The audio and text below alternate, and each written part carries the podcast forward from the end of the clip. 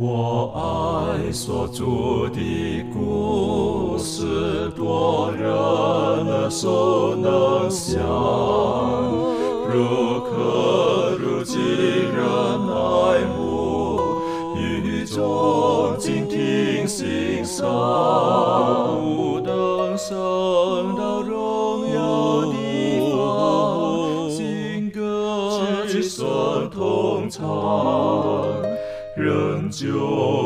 主的故事，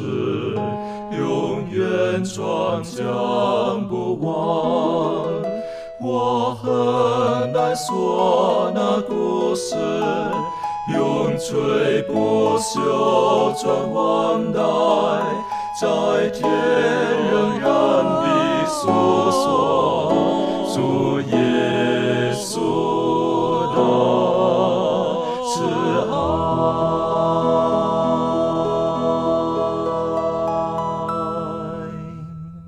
安，欢迎来到安息学，跟我们一起领受来自天上的福气。啊，今天是我们第十二课的学习。还记得我们上一次一起学习的，就是我们要在试炼当中，我们要学会等候，学会忍耐。而今天呢，我们再继续的思考一个很重要的一个课题，就是在试炼当中，有的时候我们必须要等于说完全否定自己的存在，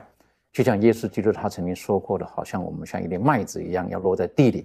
好，今天用一些时间，我们一起来探讨。在我们进入今天学习之前，我们一起低头，我们请周宇为我们做开始的祷告。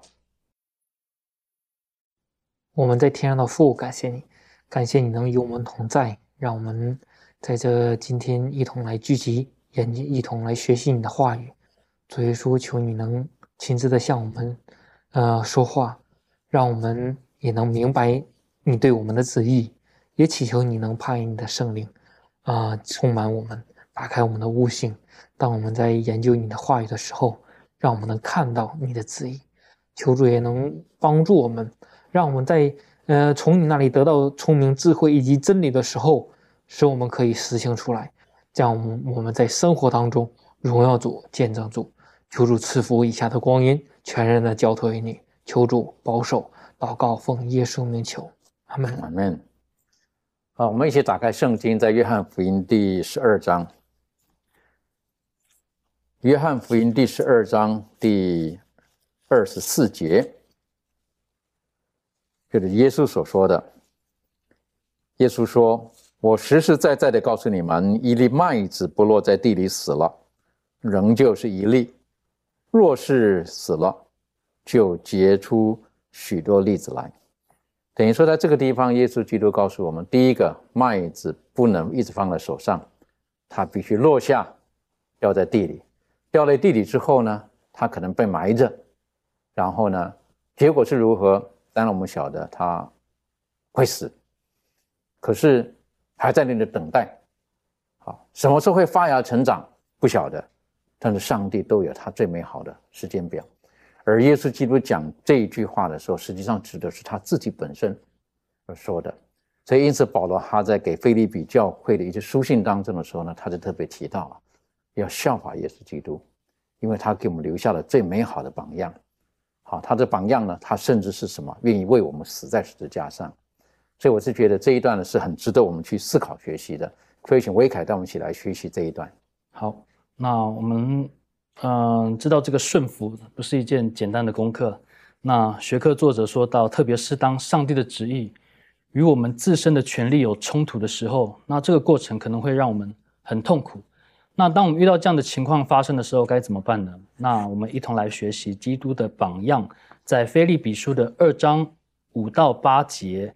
那保罗就说：“你们当以基督耶稣的心为心。”那耶稣的心是一颗怎样的心呢？在第六节就说了，他本有上帝的形象，不以自己与上帝同等为强夺的，反倒虚己，取了奴仆的形象，成为人的样式。既有人的样子，就自己卑微，存心顺服，以至于死，且死在十字架上。所以我们可以看到这个腓利比书二章五到八节，看到以基督耶稣的心为心。那我们可以看到耶稣的心就是一颗顺服的心。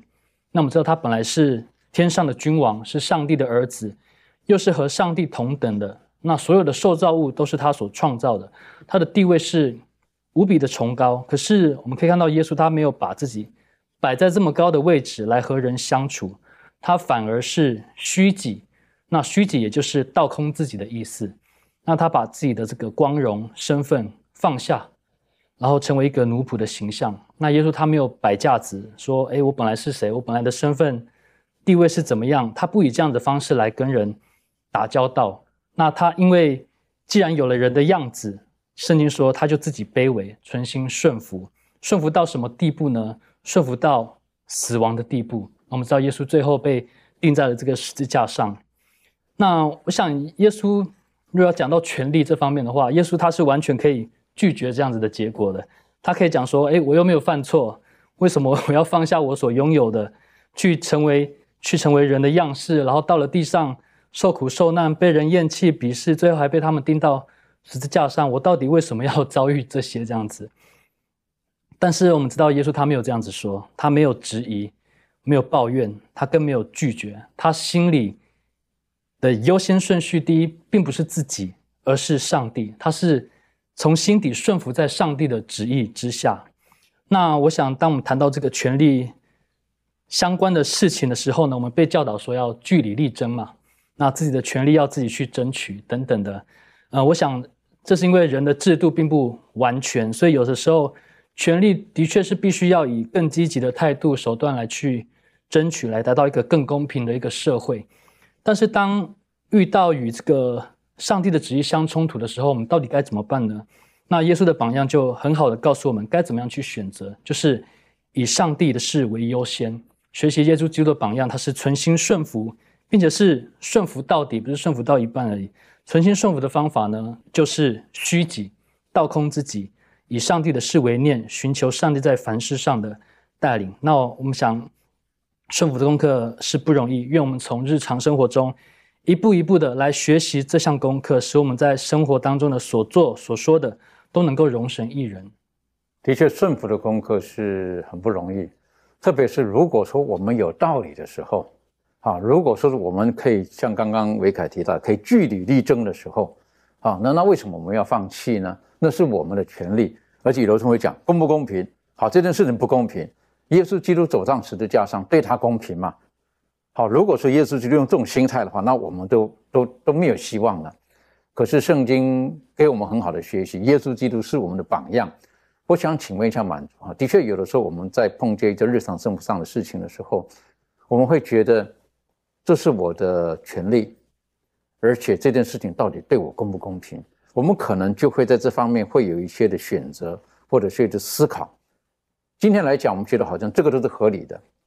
可是，在福音的事情上面，如果说我们要退让，甚至我们要完全放弃这一切的时候，那又是如何呢？这方面你有没有什么可以跟我们分享或者说明的？好像讲到这方面呢，就会让我想到这个耶稣基督。那有刚刚这个维凯他也有读到两节经文，我觉得，呃，这个也是我自己在这当中看到了，然后愿意去做了。他讲到说。这个腓利比书的二章哈六到八节，他讲到说，他本有上帝的形象啊，不以自己与上帝同等为强夺的，反倒虚己，取了奴仆的形象，成为人的样式。既有人的样子，就自己卑微，存心顺服，以至于死，且死在十字架上。那我们看到这位嗯天上荣耀圣洁的主耶稣基督，他为了要成就这个救赎计划，他愿意放下他在天上的这个尊荣。来到世上，成为人的样式，将救恩带来。那主耶稣基督他啊这样的一个胸怀呢，他就成为我生活的一个榜样啊。我们看似这渺小的啊，我们呢，在这个上帝的眼中呢，是多么的珍贵。那他愿意呢赐下他宝贝唯一的这个儿子耶稣啊，为我们的罪呢付上这个代价。那这个呢，也让我甘心乐意的，就是说放下自我啊，让他成为我生命的主。那。菲利比书二章九节啊，就讲到说，上帝呢将他升为至高，又赐给他那超乎万民之上的名啊，因为呢，基督的虚己啊，上帝呢已经将他提升至比他道成肉身之前呢所享受的这种更加荣耀的一个位置。那以前呢，只是全然荣耀的，但是他甘愿卑微啊，添加了他以前在这个世人面前与父同享的这种荣耀。那作为上帝和人呢，他呢度过了这个完美的属世生活，啊，战胜了恶者，并且为我们人类呢赢得了这个救恩。啊，耶稣基督这为了救赎人类，愿意顺服奔走上帝所计划的这个路的这个心呢，啊，让我了解到说，啊，顺服天父的旨意呢，为我们自己啊带来的福气。啊，虽然说，呃，可能在人呢看来是愚拙的啊，但是呢，顺服上帝呢，却有上帝的祝福呢，在我们的生命当中。那我也希望说，这个啊，耶稣的榜样可以帮助我啊，更加的去认识这一位慈爱的天父，而且呢，愿意凡事呢顺服听从于他。那因为这个耶稣基督的关系呢，使我可以在啊，有很多时候遇到一些状况啊。可能我们要放下我们自己的这种权利啊，什么可能不容易的时候呢，我就会想到耶稣他所做的一切。的确哈，如果说所谓的顺服当中，等于说就是没有自我了。好，我们用顺服，等于说愿意把这个机会、把这个权利等等放在另外一个人手中。所以说，呃，当我们提到顺服的时候，等于说我们就不能够再紧抓着我们自己所谓的权利。好，我这是我们的权利，我们可以这么做等等的。但是当神要我们顺服的时候，如果我们还是一直紧握着我们认为自身该享有的权利的时候，可能这个就会拦阻了我们去成就上帝的旨意，成为别人的一个祝福的管道等等的。那这方面，仲义有没有什么可以分享的？嗯，每个人多少都有一些权利哈，不管是在家庭啊，在公司、职场里面呢，或者在你的朋友当中。呃，或多或少你都有带有一点的权利，可能比如说从最小，可能在家里你可能是父母，或者是你可能是呃呃兄长这样子。呃，我们每一个人都是有带着这种自我的心，那每一个人都会觉得说，我的想法是最好的，然后我的计划当然也是比别人嗯好很多。那我知道我自己需要的，我想要的是什么。那所以每一个人都这么想的时候，我们。呃，确实是很难彼此去合作，很难呃同心同行。那每个人呃带着这种这么强大的自我的时候呢，我们其实是很没办法去容纳对方的。呃，不管是他的意见也好，或是是他的呃行为举止也好，我们都很难去呃这么快的就马上去接纳对方。那当我们呢？呃，我们所握的这个权利呢，如果越大的时候呢，比如说我们在这个俗世的生活上面，我们有这种呃比较特殊的身份，呃，比如说你在你的经济上面，你握有很大的财富，或者是你在某些团体中你是领导，比如说你是呃主管呐，你是老板呐，那在这样的有这样的身份的时候，你就越加没办法。不容易放下自我。那当我们握住这些世俗上的权利的时候呢？呃，我们会感到一种很不想要去牺牲自己的时间、自己的精力在其他人的身上。啊，一来是说，因为当你有很大的权利，代表你是一个呃能力很强，然后责任很重大的人，所以你应该是一个公务呃很多公务在身的一个人。然后二来是。呃，如果你是一个呃商人的话，那你一定会不想要花呃时间，然后花在其他人的身上，然后错过任何可以谈呃大笔生意的机会，然后再来，甚至有的时候呢，除了这两点之外，有的时候是可能是他们不想要放下这种自我的这种优越感，然后去委身，然后去服侍其他人。那在教会里面呢？呃，我们所做的这些事工啊，不是仅仅只是去帮助这些需要帮助的人，不是那种一对一而已。呃，我们要去了解到，呃，我们在做这个教会的事工的时候，其实我们还要做一件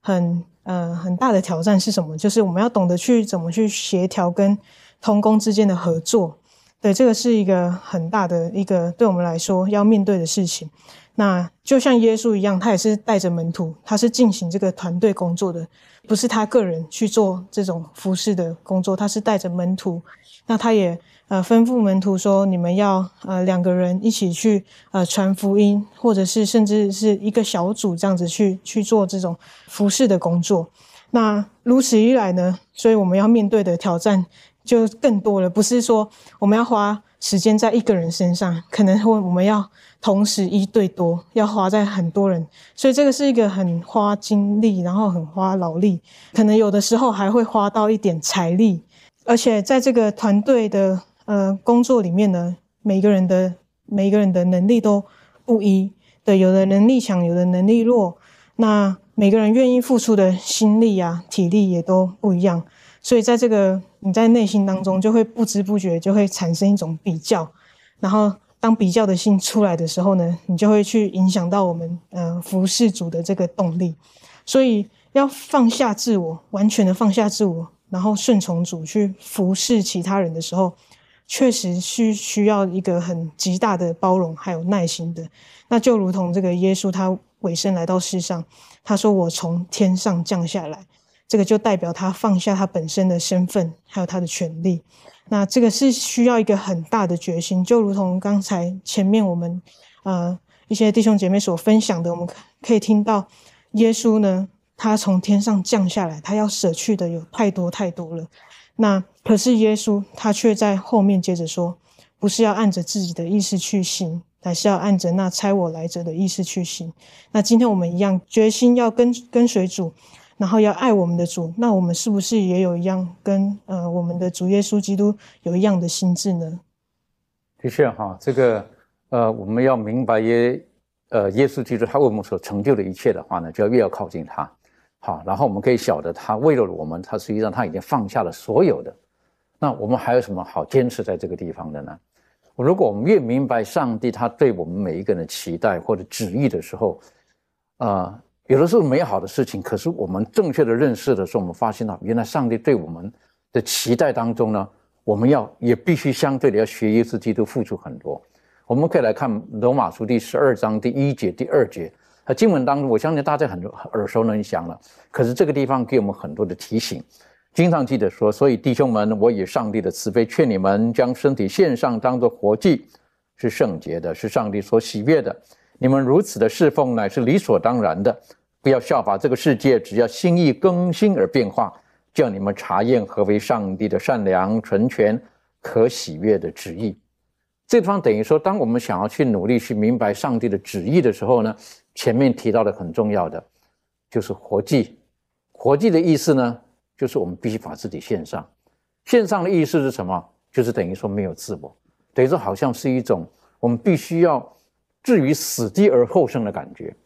啊，这个对我们来讲是一个很重要学习的功课。呃，周宇有没有什么可以跟我们再补充分享的？好的，呃，我们来接着看这个经文，也说在这里面，呃，保罗在这里面告诉我们，他说：“所以弟兄们，呃，然后他以上帝的慈悲劝我们。”当开始的这个词“所以”的时候，我们就知道，好像前面他论述了好多的东西，然后论证、论证、论证到最后，最后马上要。给我们一个建议的时候，他说了，所以，呃，弟兄们，然后我我要劝你们，也是在这个第十二章之前，我们可以看从第一章到第十一章的内容当中，我们都可以看到，这里面呃，保罗不论是在这里面让我们看到福音的大能啊，或者说因信称义的道理啊，然后上帝的审判呐，以及律法的问题啊，呃，甚至然后在耶稣里面的生活、婚姻等等，呃，还。告让我们看到上帝的拣选呢，愤怒啊，呃，或者说上帝没有丢弃呃呃这个以色列人呢，拣选外邦人啊等等，他给这所有人的救恩，也说呃保罗不断的论述论述这些东西，让我们都明白这些道理的时候，最后在这里面他给了我们一个劝导，他说呃我以上帝的慈悲劝你将身体献上当做活祭。刚刚主持人也提到了，也说当做活祭，我们就这个祭物这个问题，我们从旧约呃的那个圣经当中，我们可以看到，是上帝让以色列人因为犯罪了以后，要借着一些祭物代替，因为耶稣真正的这个祭物还没有来到的时候，他需要借着一些祭物代表耶稣，然后杀死，然后将他的血代表着我们，嗯，人不用死，然后将罪恶转移到圣所当中这样的一个动作。但是今今天耶稣已经被定十架的时候，我们已经不需要再买一些羊啊，然后鸽子啊等等这些送到圣呃圣殿当中去那个献祭，还借着这些动物来为我们献祭了。但是呢，他这里对我们有一个呼吁，就是让我们将自己的身体献上。然后呃，接下来的他又说到，让我们的心意也要更新，不单单是身体，我们的呃心灵这些也都要一起放在上帝的面前。其实，在这里面，呃，保罗想要表达的就是一个呃基督徒要在基督里面要因信称义的一个道理。所以说，在这里面，因信称义呢，不单单指的是罪恶的赦免，而且他还指向了一个要有一个新新的生活。所以说，嗯，他。他这里面也告诉告诉我们说，呃，因信称义也包括我们与上帝和好呢，也包括我们的生命的改变。所以说，上帝的旨意是要使罪人得到完全的恢复，以便适合在他面前生活。所以说，在这里面让我们看到了，保罗就是想要让我们，当我们认识耶稣了以后，接受这个救恩了，我们对他相信了，不是到这里停止了，而是在从此以后呢，要有一个崭新的一个人生。呃，所以说在这里面，他最后要让我们查验什么是上帝的旨意，要让我们按照上帝的旨意去生活。也说这种的奉献，这种将身体献上这样的生活，并不是说一定要全时间的读经祷告，其他的事情不做，或者是全时间的每个人都要做这个全职的传道人，也不是这样。因为上帝对每个人的呼召和旨意是不一样的。但是我们不论做什么。呃，你的职业也好，或者你的工作也好，当我们成为基督徒的那一刻起的时候，保罗呼召我们，让我们将我们的生命当中所有的一切为荣耀上帝而行。也说我们要活出，让别人看出我们是跟随上帝的，我们是上帝的一个子民。所以说，我们的不论是身体还是心意当中，我们都要符合上帝的旨意。按照就是说，呃，上帝的旨意去生活，去荣耀上帝。所以说，在这里面，呃，再一次的让我们感受到了保罗他的那种心切，让我们的悔改，我们的相信不是一部分的。尤其这个作者在这里面讲到，他说他希望我们上帝允许一些严峻的考验这样的事情发生呢，是使我们注意到我们的。内心当中，或者说我们的属灵的生命上，是不是还有一部分没有改变？我们的悔改还是不是有一些不彻底？是不是说还有一些自己认为对的事情，但是并不符合上帝旨意的那部分，我们是否要放弃？也说我们要不要过一个完全的荣耀上帝的一个生活？呃，这里面讲到，他说。呃，有的时候会借着这个苦难呢，呃，然后不只是帮助，呃，我们呃认识我们的罪，同时呢，也是对呃耶稣为我们献上他自己更有深刻的一个认识。也说在经历的一些生活当中，或者苦难当中、考验当中，是让我们与耶稣更亲近，对，让我们对他的认识更加的完全。接下来他也是。呃，引用了这个这个伊丽莎白呃艾略特他写的这一段意思，说当我们了解十字架意义的时候，我们内心最深渴望的顺服，也许就是如此的接近吧。所以说，当我们越亲近耶稣，越仰望他的十字架的时候，我们就越发现我们。真正自己的，就是说劳也好，或者自己的呃所拥有的也好，与耶稣完美的品格相对照的时候，我们发现我们欠缺的太多了。所以说，我们今天得称为基督徒的那一刻起，我们需要将我们的未来所有的一切放放到上帝的面前，真正的是，无论是身体还是心灵上，有一个翻转，一个改变，过一个荣耀上帝的生活。的确哈，这个是我们很大的祝福，也是有很大要学习的功课。呃，这方面庭炫有没有什么你个人的一些经验可以分享的？我想，嗯，在面对这个呃保罗所说出的这些劝勉，呃，只要不要不要效法这个世界心意更新而变化，查验何为上帝的善良、纯全、可喜悦的旨意这件事情，我觉得就在提醒我们说，这个世界。会让我们觉得我们的生活、我们的学习，或者是我们整个生命是可以远离上帝，然后继续的过活的。但是保罗在这边反而是提醒我们，甚至是提醒基督徒们，我们的生命是没有办法离开生命之源的。呃，这个世界教我们不积极，教我们懒散，教我们呃可以不用呃一个方向而生活。我们只不过是一个。这是这个微小呃一个产物，或者是说你可以不用太去重视这个生命，但是上帝却没有要我们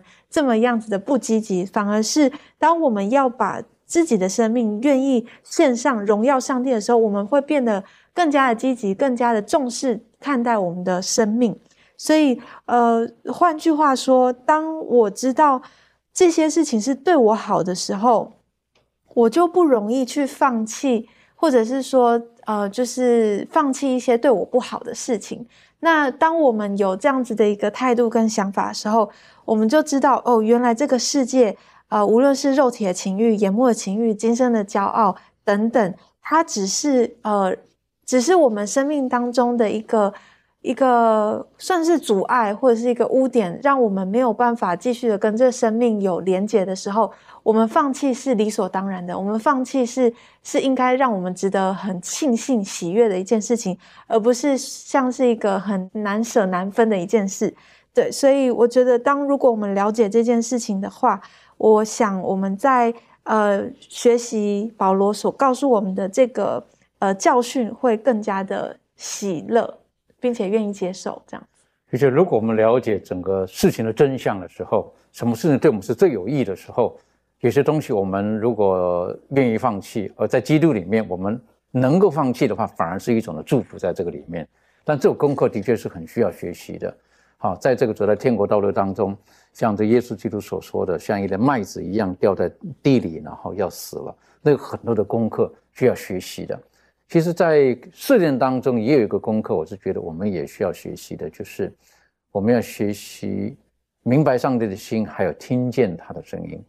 我是觉得这也是很重要的功课，因为有的时候我们的试炼当中，可能我们会焦躁，在苦难当中，可能我们会埋怨等等的。我们有的时候我们的心是很浮躁的，纵使我们是沉默安静的，可是我们的心并没有真正的安静下来，可以听见上帝要对我们。所说的那话，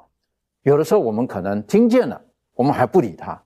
圣经当中，我是觉得，呃，在萨穆尔他年幼的时候呢，还记得哈，上帝在晚上的呼叫他，他会听见这个声音。我是觉得这是一个很很动人的一个一个一个经验，一个一一个故事在这个地方。可是呢，我们也晓得，但以理不是萨穆尔他成长的环境当中呢，其实并不是很理想的。啊，他在那个以利的家庭当中，实际上不是很理想的一个家庭，而上帝也对以利说过一些话，但好像以利就叫我们称为叫有听没有见了。好，这方面我是觉得是很重要的功课，可以请维凯带我们一起再来复习学习吗？谢谢。好，那我想这个聆听跟顺服是息息相关的哦。那我们就来透过这个萨姆尔跟这个以利，呃，还有他的这个两个儿子，我们来学习聆听的功课。那我们知道，长辈常常教训小孩说：“诶，这个小孩怎么这么不听话？怎么这么不听话？这样子，就是说这个小孩子怎么这么不服从教导？这样子。但是不听话是没有听到吗？那肯定是有听到了。可是问题是没有听进去啊，这个话没有听进去，这个呃教导没有听进去。意思就是说，这个小孩子不理解你这个教导的意思到底是什么，所以他当然会。”不服从教导，所以他才会不听话这样子。那或者是说，我们有没有这样子的经验？就是有人在跟你说话，可是你心里在想别的事情，结果别人说的话你一句都没有听进去这样子。那这个以利的两个儿子呢，何佛尼跟这个菲尼哈就是这样子的人。那他们到底是怎么样的人呢？呃，首先他们是不认识上帝的人。这个何佛尼跟菲尼哈他们都在圣所任职。可是他们虽然天天在办理这个属灵的事，天天在侍奉在上帝的面前，看起来他们似乎比其他人更加的亲近上帝，但是圣经说他们是不认识上帝的恶人。那这给我们一个提醒：说人对上帝的认识，不光只是说我们知道了多少知识，能讲多深奥的理论，那表面上做了多少的服饰，更重要的是我们是否真正的知道了上帝的品格，并发自内心的顺服上帝的话。然后在生活当中活出基督来。再来呢，他们除了是不认识上帝人，他们还藐视耶和华的祭物。那我们知道，在呃上帝面前的祭祀呢是非常严肃的一件事，必须要保持着一个非常严肃的态度，然后来进行这样的一个仪式。可是我们看到何佛尼跟菲尼哈，他们却藐视这样的神圣仪式，他们只为了满足自己自己的私欲，他们抢夺上帝当得的祭物。那圣经注释说，他们也剥夺了敬拜者对于上帝的尊敬与爱戴，所以我们看到他们在这个藐视耶和华的祭物之外，他们也影响了其他人对于这个献祭所预表的意义，那让许多人因此而跌倒了。那我想，我们每我们每天也必须要保持着这种敬畏的心来到主面前，否则我们的服饰也可能变成表面功夫。再来呢，他们也不听从善意的忠固。我们知道菲尼和弗尼跟菲尼哈他们的行径变本加厉，他们后来竟然在这个会幕门前与这个伺候的妇人行淫。那这个百姓的怨声不断不断的传到是祭司也是世事的以利，也就是何弗尼跟菲尼哈的父亲耳中。所以以利呢，他就不敢再保持这个沉默了。他要去劝告自己的儿子们，可是以利从小就放纵这两个儿子，顺从自己，所以到了现在，他们也不会听不进去这个父亲的话了。他们的心就好像石头一样不为所动，他们仍旧是偏行极路。最后呢，他们失去了最后得救的机会，也决定了自己将来的这个厄运。所以，以上我们可以看见说，以利的两个儿子和弗尼跟菲尼哈，他们的心中所想的尽都是自己的事。自己的私欲、自己的利益，所以以致他们听不见外面的声音，听不见圣灵的劝导，听不见甚至是自己父亲的这种呃忠固。那反过来说，另外一个就是萨姆尔，则是完全的相反。他心中所想所念的是上帝的事。从他在年幼时期的服饰呢，我们就可以看得出来。那先祖与先知这里说到，这里说，当萨姆尔被带到圣墓时，虽然年纪幼小，但就在那时候。他已担负起能力所足以应付的工作了。这些工作起先是很粗下，而且往往不是很愉快的，但他总是甘心乐意尽他最大的努力去做。他在日常的生活上实行他的信仰，他认定自己是上帝的仆人，自己的工作乃是上帝的工作。他的努力既是出于爱上帝的心和遵行他旨意的至诚，就蒙了上帝的悦纳。这样，萨姆尔就成了天地之主的同工者。而且上帝造就他去为以色列人成就一番伟大的工作。那再回到一开始听到的这个呃经验，放在我们的属灵生命当中，我们的心中是否也常常被太多的属世的事物，或是我们心中的这些忧虑啊、烦躁所影响、所占据，导致我们听不见这个圣灵的声音呢？导致我们变成这个不听话，虽然听见了，可是没有听进去。或者是不了解其中的意思，那愿我们能够以这个以利的两个儿子为戒，然后能够学习萨穆尔，更多的把耶稣基督放在我们的行程表当中，然后使我们能够听见上帝的声音，从而顺服他的旨意。这样子，的确好，在这个呃以利的这两个儿子跟萨穆尔，真的是在当时来讲是形成很大的对比。而萨穆尔应该算是小孩子，好是童子，然后呢，以利的儿子呢，他们是成熟了，可是他们。就像刚刚这个维凯所说到的，他们应该是听见了，可是他们并没有去愿意去照这么去做。好，那我们晓得，也因为这个样子，耶和华上帝可能就他们在圣殿当中的祭祀啊等等，虽然有进行的，可是是没有意义的。耶和华上帝不喜悦的事情，可是上帝还是一直忍耐着他们。那我们也晓得，圣经上面讲到，他说，实际上这段时间呢，是耶和华的言语稀少，不常有漠视。好，所以以至于当他对沙漠要说话的时候呢。我们还记得沙漠还不晓得这是谁的声音哈。如果他常常听见，他应该会知道是谁。他不知道那是谁在说话，为什么？因为那个时候的罪恶的确，一定要负上很很大的一个责任在里面。但的确，我们晓得哈，当我们说到在这个呃，如果说要等待等待的时候，等于就说我们必须要学会呃放弃我们自己生命当中的某一些的部分，因为当我们在等待里的时候，我们就希望。可以照着我们自己的时间表做一些事情，而如果说上帝说等一下的时候，等于说不是你的时间表，是依照我的时间表，不是你的意思，而是我的意思。等于说我们要学会学会放下，学会放下我们自己的一些想法、主观意识等等的，其实讲很不容易的。好，这方面满足有没有什么可以跟我们分享的？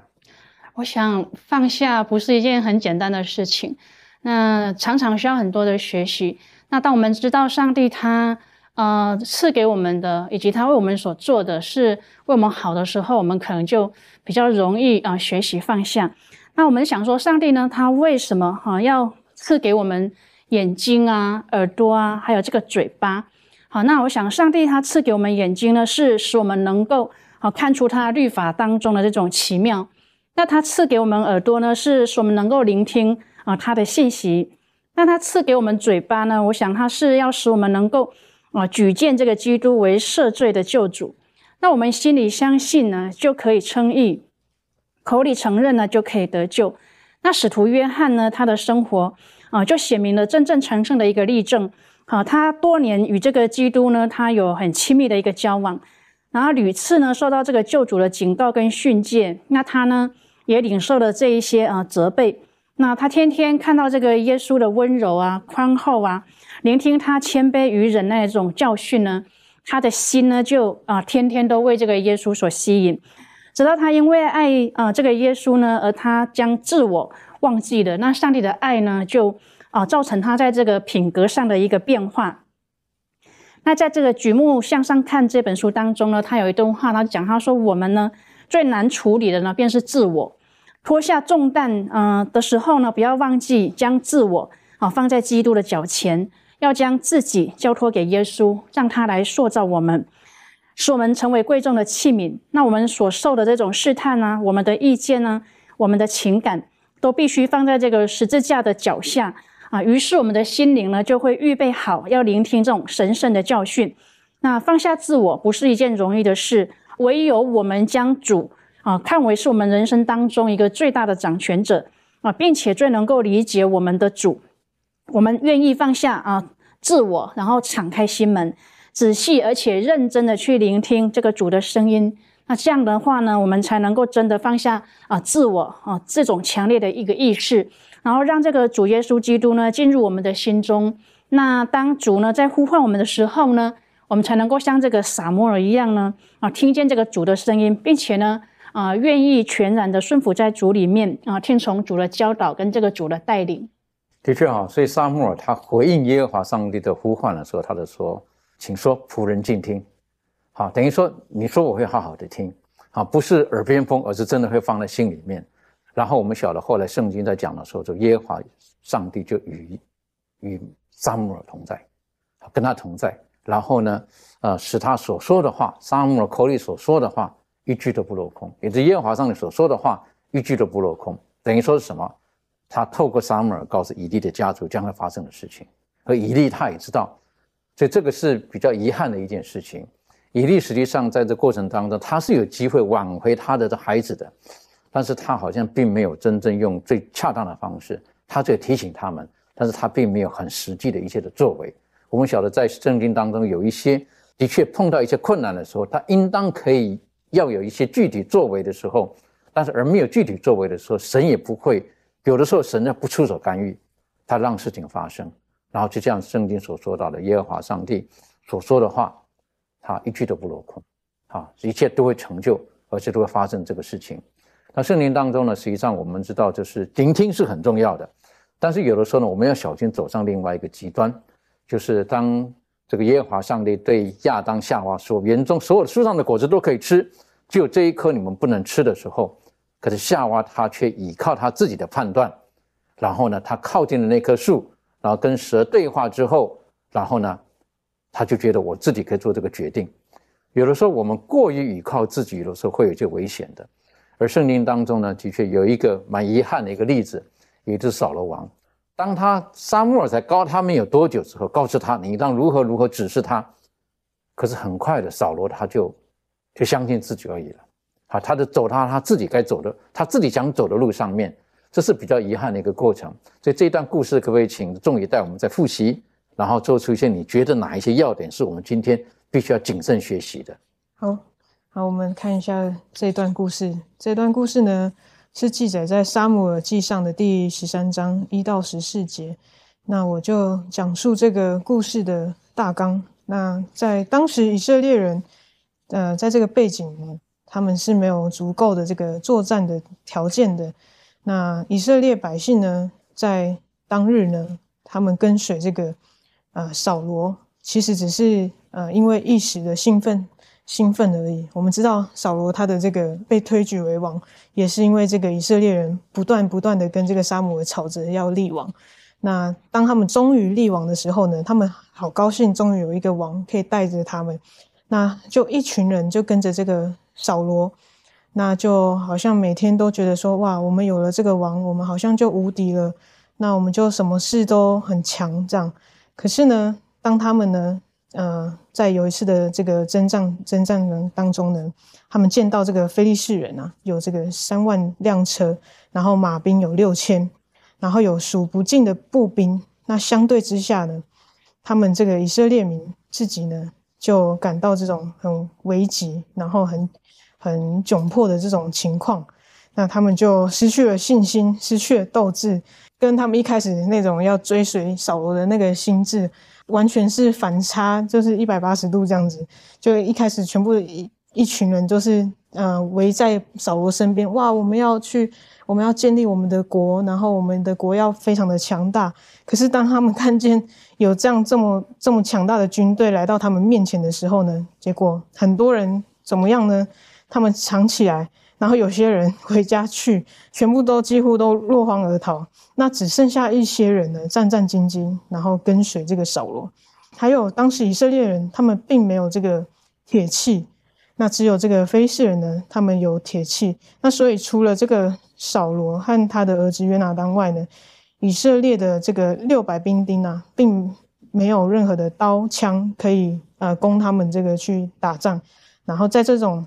非常呃势力非常微弱的情况之下呢，他们感到非常的危险。那其实在这个时候呢，他们其实还可以依靠一个人，那就是耶和华。那可是我们看一下。他们到底依靠谁？是依靠耶和华吗？还是像主持人所说的是依靠自己呢？那在这个情况之中呢，呃，这个扫罗的这个心情是非常的着急。那在战争之前呢，沙姆尔就有先告诉扫罗说，呃，就是他要指定这个献祭，然后，呃，扫罗你要等我来来到这个地方，然后你要等等待七天的时间，你要等七天的时间。然后呢，沙姆尔在七天后呢，结果他没有出现。那扫罗呢，在这个情况下，他就呃，当然是越来越着急啊，然后越心慌，然后也看着这个跟随他的人都一个一个都散去散开的时候，他就开始要自作主张了。要干什么呢？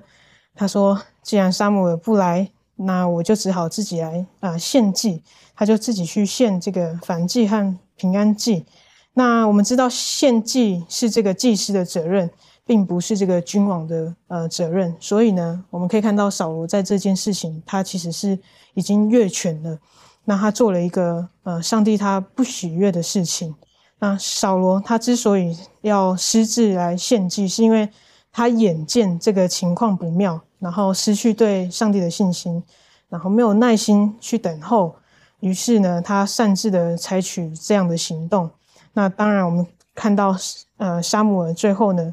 呃呃到来的时候呢，他就责备了这个扫罗。那故事的后面呢，我们可以看到，呃，扫罗后来有没有呃悔改，然后认错呢？其实，如果当我们继续读呃这个沙漠耳记上，如果到第十五章的时候，一直到跟呃亚玛利人征战的时候，扫罗依然在 犯错吼，那他没有在悔改。那最后呢，我们看到他的下场是。呃，他被取代了，因为啊呃，耶和华上帝他找了一个合神心意的人，那个就那个人就是大卫。那我们可以看到扫罗从他呃一开始一直到后面的堕落的这样的过程当中呢，呃，其实有三个过程。那这个三个过程怎么使到这个呃扫罗呢，慢慢的走入这个堕落的这个地步呢？那我们看他是埋了什么样子的种子在他的心里面。然后造成他结出这样的果子。那第一，我们就先来看这个《沙漠记上》的十三章第十一节。这里，沙姆尔说：“你做的是什么事呢？”扫罗说：“因为我见百姓离开我散去，你也不照所定的日期来到，而且非利士人聚集在密谋。”那我们这里看到呢，我们人类最五五官呐，最快接收讯息的是哪一个？没有错，就是我们的眼睛，是说五官当中哦，第一个我们可以接收讯息是最快的，然后最敏锐的。那当扫罗呢，呃，用他的眼睛，然后来去观看这一切事情所发生的时候呢，他就用他所眼见的事情来去做这个事情的评估。然后再来第二个，嗯，在第十三章十二节这里说，所以我心里说，恐怕我没有祷告耶和华，非利士人下到基甲攻击我。那我们看到，从一开始他用他的眼睛来评断事情，然后一直到这边，呃，变成形成了他心里想要说的话。从看见一直到他心里想要说，呃，说的事情。那我们知道，我们人很常在看见表象的时候，都用自己过去的经验来评断这个事情的发生，然后还会去预测对方的想法是什么。就像扫罗一样，当他看见之后呢，不知不觉就形成了他心里所猜测的，呃，这样的话。那接着第三个步骤，他，呃，是什么呢？我们看，接着一样是十二节，这里说到。我就勉强献上献上了燔祭。那这里呢所说到就是，当扫罗一开始眼睛看到，然后接着他形成了他心里所猜测的这个臆测的这样的话，然后当他所猜测的时候呢，他就不知不觉感觉到他必须要去得做什么事情，然后让他可以放下心。所以这个过程是一步一步这种渐进式的这样子。然后堆叠起来的，然后使他，然后去私自的去献祭。所以，我们看到呢，当他感觉的时候呢，可是我们在这个中文的圣经里面当中看到，他确实有做这个线上反祭的这样的事情，确实是违背。可是，如果他今天没有做呢，那他在他心里想的话，那有没有犯错呢？其实，在圣经中的教导呢，告诉我们说，我们心中所想的，其实就等于我们做了这件事情。嗯，怎么说呢？呃，有一处的经文是这样说到：凡看见妇女动淫念的，这人心里就已经与他犯奸淫的。所以，呃，神不是不仅仅只是看我们的行为，有时候他其实是看我们的动机是为何。当我们在心里在想一些呃违背神的话的时候，好像我们都觉得呃神好像不知道。可是呢，我们不要忘记，我们是他呃他所创造的，他知道我们呃心里所想的是什么，所以。啊，当我们留意这个扫罗他这个三个呃这个过程，这个堕落的流程的时候，我们可以看到，眼见真的能够为凭据吗？嗯，当扫罗看见一件事情的时候呢，他太快的呃下了这个定论，然后影响到他的这个思考、他的判断，然后最后呢，也导致他所做的行为，呃，确实让神呃不喜悦，然后最终走走入了这个堕落的地步。很遗憾的事情啊！我想请问到周宇哈，有的时候其实扫罗已经很明显的，上帝跟他指示是如何的，可是他还是要走他自己的路上，有时候很难明白这方面。你有什么个人可以做分享的？好的，也说有的时候我们往往会先入为主的时候，或者是呃自己认为正确的事情的时候，就会忽略呃那个呃圣灵的感动。嗯，我在。啊，我在以前在一个地方服侍的时候，就有过这样的一个经历，就是说，那个时候，然后，嗯，因为是帮，呃，帮一个教会组装一个那个，呃，一个那个幼儿园组装一个那个弹，呃，蹦蹦床，那个就是蹦蹦床那个，然后它周围它是有很多那个弹簧的，那个时候，呃，我我也没有学习过要怎样的组装，然后我们就我就把那个架子组装起来了，然后。呃，没有人帮我，然后我那时候就自己去来做的时候，然后我就一面啊挂啊挂起来了，呃，因为它是一个长方形的，另外一面我也挂起来了。等到剩下那两面的时候，我就尝试了方法就挂不起来，然后这个时候我就感觉，我说我应该可以，我尝试我不不同能想到的方法也也没办法，然后这个时候内心当中就有一个感动，就说。啊，祷告一下，向上帝求一个智慧，来让我来完成这个工作。毕竟没有学过这个，到底要怎么样组装？但是自己的内心当中就会有另外一个声音，就是说，啊，再试试我另外的一个方法，然后应该还可以。等等一下，实在不行再再祷告。然后那个时候我也继续的挣扎的时候，就也试验了好几个方法。等到最后那个时候是冬天，因为是嗯外边。呃，只是就是说没有暖气的一个房间，差不多零下二十多度的那个房间，那么冷的房间，然后我去做的时候，我已经满身是汗了，我将我的那个棉衣都已经脱掉了，实在是太热了，但是我还是没有办法。呃，后来我我的上帝，我错了，我我降服在你的里面。我说上帝，求你给我一个智慧。然后我就休息祷告，休息了一下。上帝给了我一个智慧，我做了三个小时没有完成的工作，上帝给了我一个聪明智慧之后，我五分钟就做做好了。所以说，在那个时刻，在我的内心当中有一个斗争的时候，那时候我非常的明显的感觉，好像自己还有一呃一些想法的时候，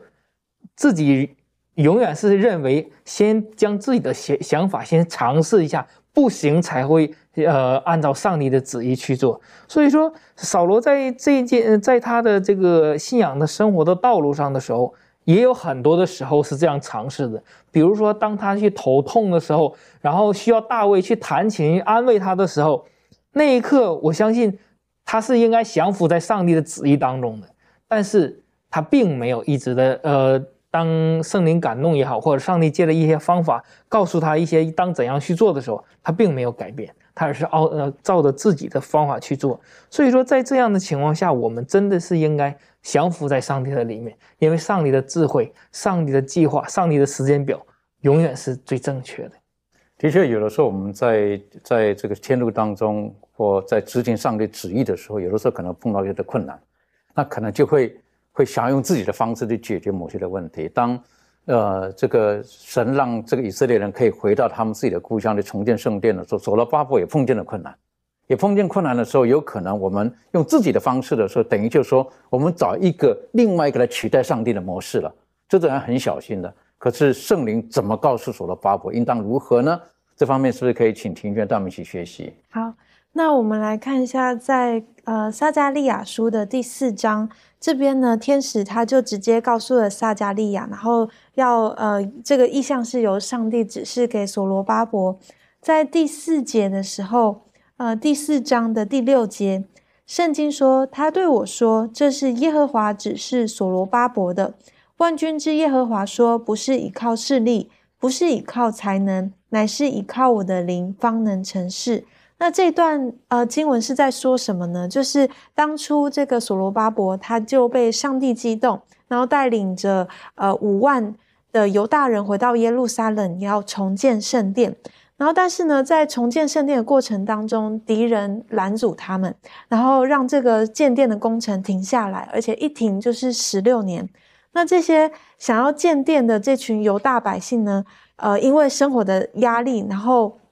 又因为呃种种的这些逼迫，以至于他们在质疑这个建殿的时机是不是还没有来到。那所罗巴伯在当时候呢，也没有什么势力。虽然说这个上帝早就已经激动这个古列王，呃，去允准这些以色列人回到他们的家乡重建圣殿，但是敌人的势力呢，好像又比他们强大，一直去侵扰他们。所以当呃，我们看见这个所罗巴伯面临到这么样子的大的困难的时候呢，这个天使呃就把这个万军之耶和华的这个话语呢，就临到了撒加利亚来鼓励这个所罗巴伯。原来上帝想要告诉所罗巴伯的就是，呃，你不需要依靠这些，你不需要依靠你的势力，你不需要依靠你的才能，你所要依靠的是什么呢？是上帝的灵。所以，当所呃撒加利亚告诉所罗巴伯，上帝要他依靠上帝的灵的时候，是要让所罗巴伯知道，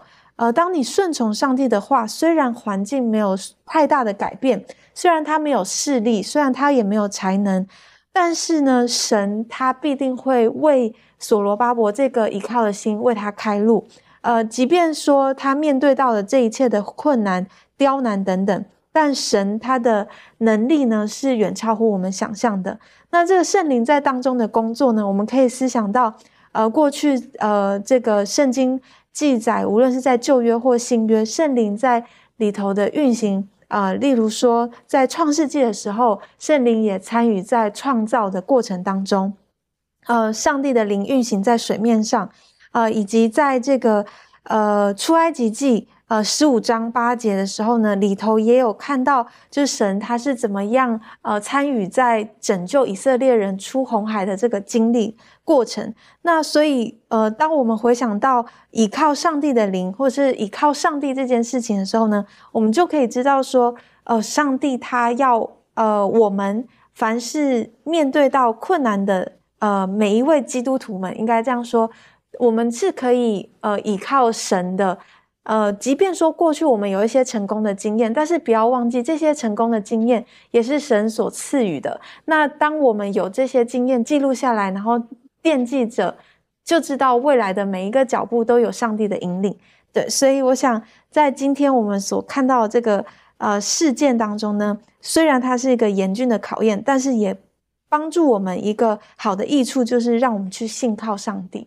正好有的时候，当这个事情并不像如我们所愿的时候，我们可能就想要急于找另外一个方式、第三个办法来解决。可这里告诉我们，其实不是这个样子，我们还是要守回到上帝里面。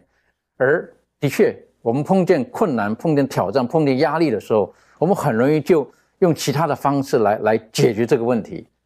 但是很多时候问题并没有解决。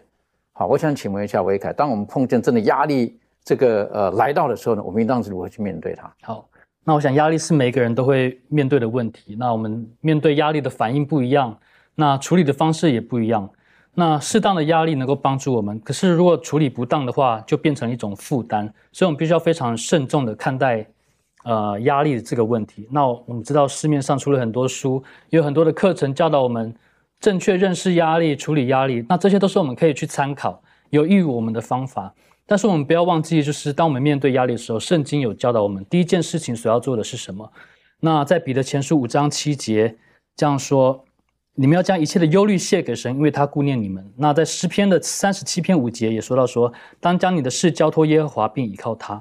那我想这里呃，圣经里面说的很清楚了，我们第一件事情要做的是什么？那我想，当我们愿意先将自己完全敞开于上帝面前的时候，他的恩典是够我们用的。当然我们。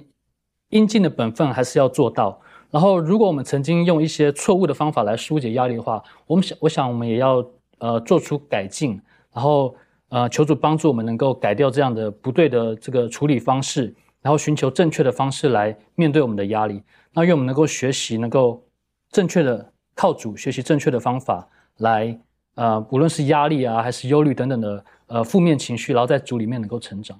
的确，这是我们今天要学习的。今天这一课告诉我们，耶稣基督他跟我们讲，他是一粒麦子落落在地里，叫做死了，可这是结出许多的许多的果粒，这个子粒来。我讲这里，耶稣基督他讲了他自己，他的顺服，以至于他愿意把他自己完全的摆上，他的牺牲，以至于可以成就我们的救赎。愿上帝帮助我们在奔走天路当中，我们也能够学习这很重要的榜样。纵使有苦难临到我们，但我们相信神。在我们生命当中，借着顺服，我们可以结出更多美好的果子来。我们一起低头做祷告，天父帮助我们，让我们今天的学习当中，我们知道我们需要在你里面寻找到最正确的方式。我们不能够单单凭自己过往的经验去面对眼前一切的挑战。我们要学会安静，要能够学会聆听你的声音。我们要学会把自己完全的摆上。成为活祭，在你里面如同死去一般，以至于在基督里面，我们可以重新的有一个新的生命诞生，帮助我们，让我们在幕后的日子当中，啊，我们更可以有敏锐的心。当面对生命当中苦难的时候，我们可以愿意完全的顺服在主你的旨意当中。主，我们知道这靠我们自己是不能的，但我们握住的应许是，那靠着在我们里面的。耶稣基督赐给我们力量的圣灵，没有一件事是不能够完成的。愿主与我们同在，直到主再来的时候。谢谢阻碍我们，祷告着奉靠耶稣基督的名求，阿门。